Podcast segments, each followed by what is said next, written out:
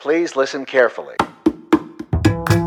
Oi, eu sou Guilherme Lugulo e esse é o podcast Eu Ator. Cada personagem deve ter um cada processo. peça diferente, cada diretor. Eu gosto muito da relação diretor-ator.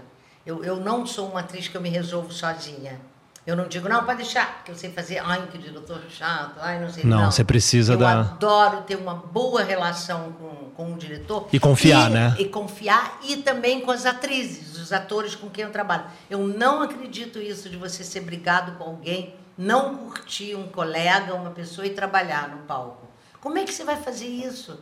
Como é que você vai olhar para a cara da Não, é, pessoa? teatro se é troca. Não é. É troca. Se eu não trocar se olhando dá no seu bem, olho, como é que a se gente vai você não fazer? acredita, se você não tem o mesmo pensamento, se você o mesmo, mas se você acredita nas mesmas coisas, mais ou menos, né?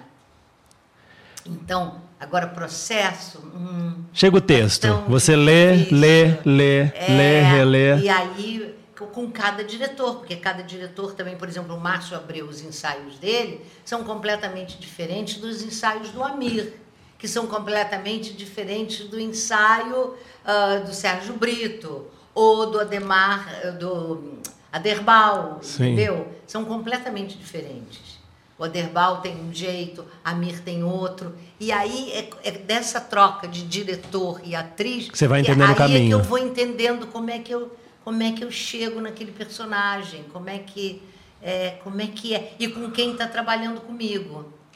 Mas você tem uma coisa em relação assim, o corpo é importante. Eu penso, você pensa no corpo, aí depois vem a voz e depois Não. vem ou não, Não. não, tem, Não. não. Eu não pensar, ah, esse personagem fala assim, ele se mexe assim. Isso vai do- ao, ao- ao longo dos ensaios. É a partir dos ensaios é que vai me dando luzes.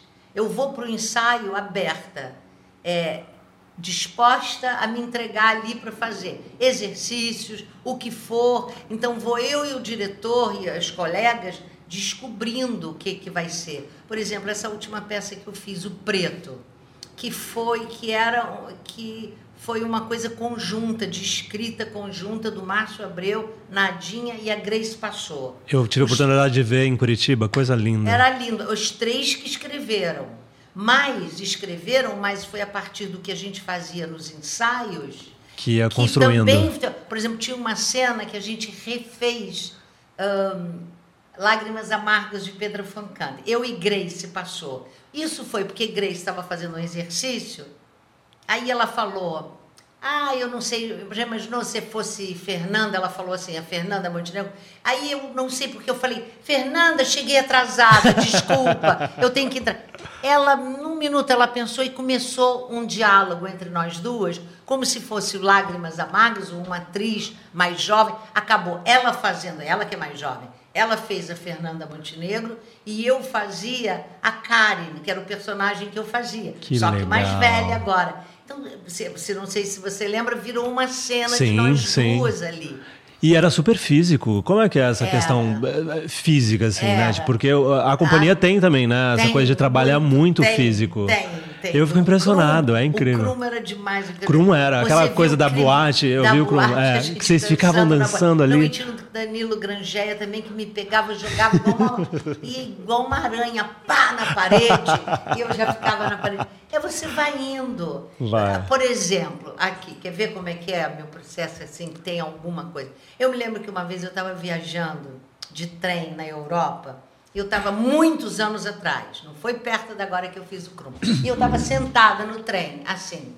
Quando eu olhei para o lado, tinha um cara sentado do lado, assim, mais ou menos da sua idade, que ele não parava. Ele tinha uma coisa, Um um moto contínuo. Era um moto contínuo.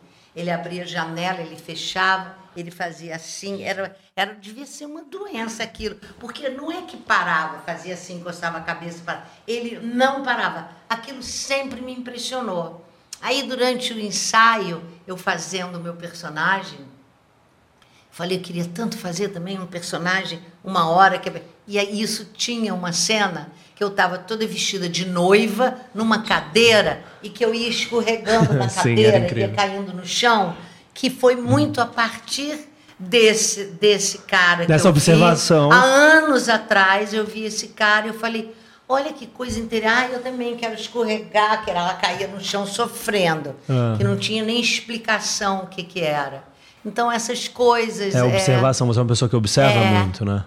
Eu acho. Eu acho que É. ator do ator tem que ser. Tem que ter- bom. se ter a curiosidade, tenho- né? Eu não em outras coisas assim, quando- mas quando tem alguma coisa que pode me tocar, de, aí eu, eu, eu observo, eu observo.